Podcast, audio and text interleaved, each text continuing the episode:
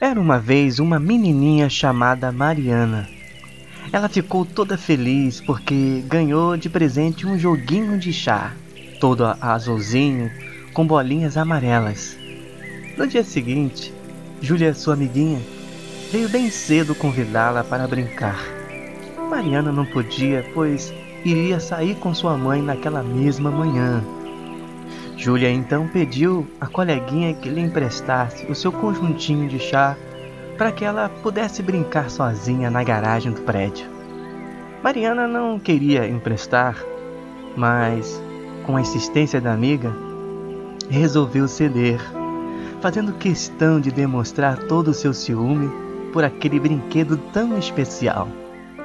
Ao voltar para casa do passeio, Mariana ficou chocada ao ver o seu conjuntinho de chá jogado no chão.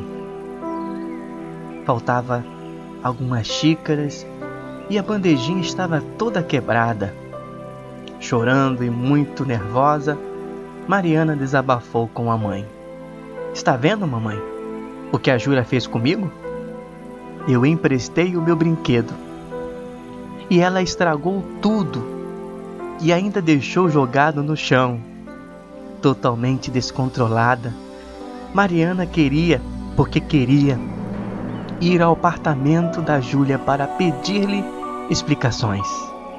Mas a mãe, com muito carinho, falou: Filhinha, lembra daquele dia quando você saiu com seu vestido novo, todo branquinho, e um carro passou e jogou lama em sua roupa?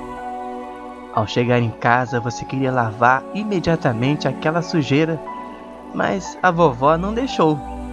Você lembra do que a vovó falou? Ela falou que era para deixar o barro secar, porque depois fica mais fácil limpar. Pois é, minha filha, com a raiva é a mesma coisa.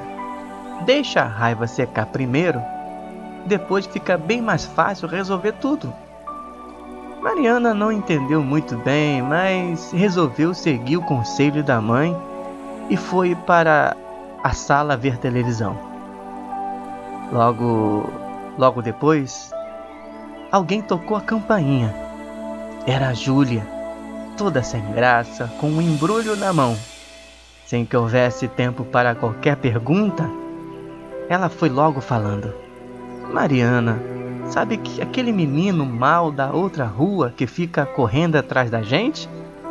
Pois é, ele veio querendo brincar comigo e eu não deixei. Aí ele ficou bravo e estragou o brinquedo que você havia me emprestado.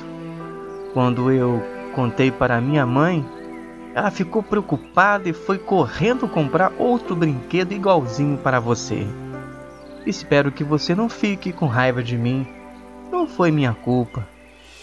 Não tem problema, disse a Mariana. Minha raiva já secou. E dando um forte abraço em sua amiga, tomou-a pela mão e levou-a para o quarto para contar a história do vestido novo que havia sujado de barro.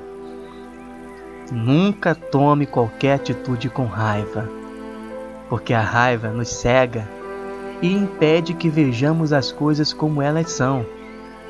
Assim você evitará cometer injustiças e ganhará o respeito dos demais pela sua posição ponderada e correta diante de uma situação difícil.